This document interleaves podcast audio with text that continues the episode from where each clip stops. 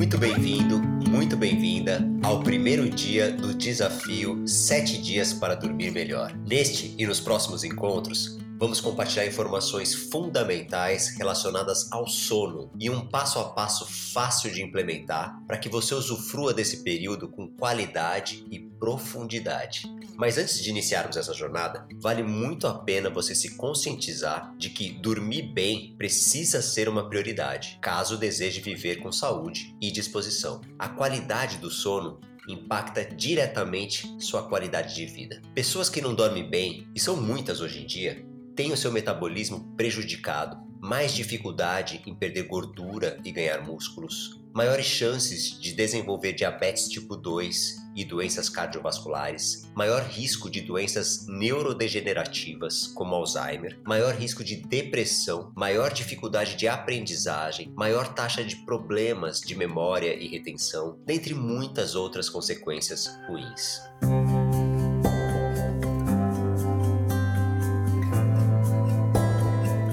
Quem cultiva um sono de qualidade, por outro lado, colhe muitos benefícios. Sua mente funciona melhor, seu apetite é mais equilibrado, suas decisões ocorrem de maneira mais ponderada e assertiva. O sono de qualidade é regenerativo e essencial para o processo de longevidade saudável. Dormir bem significa que você dorme a quantidade adequada, por exemplo, entre 7 e 8 horas ou até um pouco mais, e também que você dorme com qualidade, ou seja, que consegue atingir o sono profundo e passar por todas as fases do sono algumas vezes por noite. Os sinais de que você está dormindo bem são: demora entre 10 a 20 minutos para adormecer após deitar na cama, não acorda frequentemente durante a noite, desperta de manhã se sentindo revigorado e descansado e principalmente não fica sonolento durante o dia. Se você dorme assim que deita na cama, provavelmente já está em débito de sono. Se demora muito para dormir, está com dificuldades em relaxar e adormecer, podendo indicar algum grau de insônia. Se você não desperta bem disposto, ou se sente sonolento ao longo do dia, você precisa ou dormir mais ou melhorar a qualidade do seu sono. O conhecimento e as dicas práticas que vamos compartilhar certamente vão te ajudar nestes objetivos.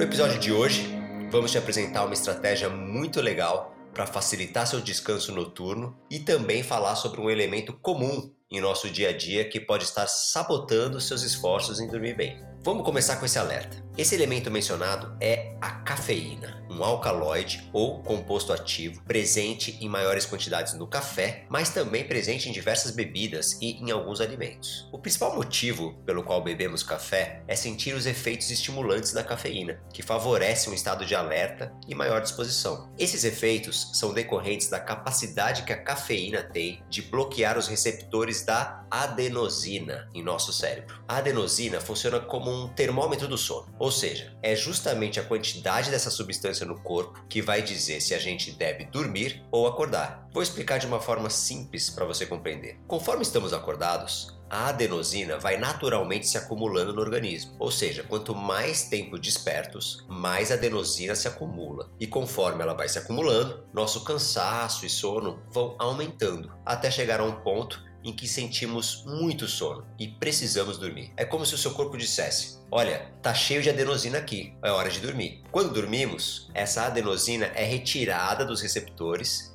e vamos perdendo o sono e o cansaço. Aí, acordamos zerados de adenosina e o ciclo se inicia novamente. Então, voltando à cafeína, o que, ela faz? Ela se liga nos receptores de adenosina, fazendo com que o cérebro não capte os sinais de cansaço. Por isso, a cultura de tomar um cafezinho para acordar faz sentido. Acontece que, após 5 horas, em média, ainda temos metade da dose de cafeína no organismo. E mesmo 10 horas após a ingestão, por volta de um quarto da cafeína ainda pode estar ativa no seu corpo. Ou seja, se você toma seu último café às 2 horas da tarde, meia-noite ainda tem um pouquinho de cafeína aí circulando no seu organismo. Então, se você toma café de tarde ou de noite, bebidas energéticas, alguns tipos de chá ou chocolate, pode ser que seu sono esteja sendo prejudicado por isso. Ah, mas algumas pessoas dizem: eu tomo café no fim de tarde e durmo bem. Será mesmo? Talvez elas sintam que dormem bem, porém tem um sono mais superficial, sem atingir um nível profundo por tempo suficiente. Assim, não estão colhendo todos os benefícios de uma boa noite de sono. O café tem muitos benefícios e não necessariamente vai causar insônia, mas pode sim ter um impacto a longo prazo, mesmo que sutil para algumas pessoas. Então, a nossa sugestão para o primeiro dia do desafio é não utilize cafeína após as duas horas da tarde. Se você já está muito acostumado a tomar café de tarde e teme que seu rendimento possa ser prejudicado, tente ir diminuindo a quantidade aos poucos e vá tomando seu último cafezinho um pouco mais cedo a cada dia, até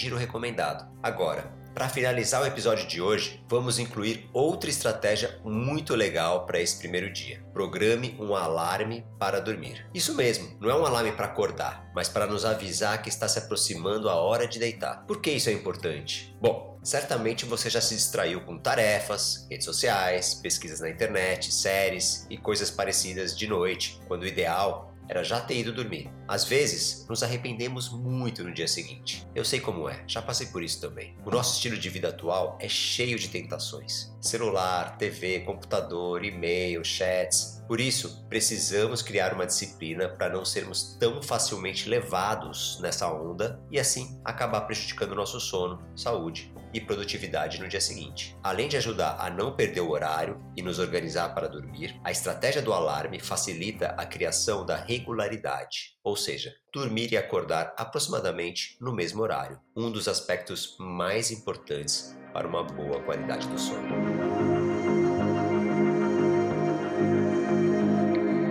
Busque organizar o seu dia de modo a permitir esses horários regulares de sono e despertar, e programe seu alarme para uma hora antes do horário ideal de se deitar. Um horário que te permita ter por volta de 8 horas de sono até a hora que você precisa levantar. Se o ideal para você é ir dormir às 11 da noite, coloque o despertador para as 10. Quando o alarme tocar, é hora de se desconectar da tecnologia, diminuir as luzes, finalizar qualquer atividade pendente e ir se encaminhando para deitar. Talvez você queira ler um livro com a luz branda de um abajur, ou ter uma conversa leve e descontraída com familiares, tomar um banho quente e relaxante, um chá calmante, enfim, se afastar de qualquer tipo de estímulo excessivo, agitação e tarefas, permitindo que o seu corpo entre em sintonia com o relaxamento e a tranquilidade. Os próximos dias do desafio vão te fornecer elementos adicionais para enriquecer seu ritual noturno. Enquanto isso, programe o alarme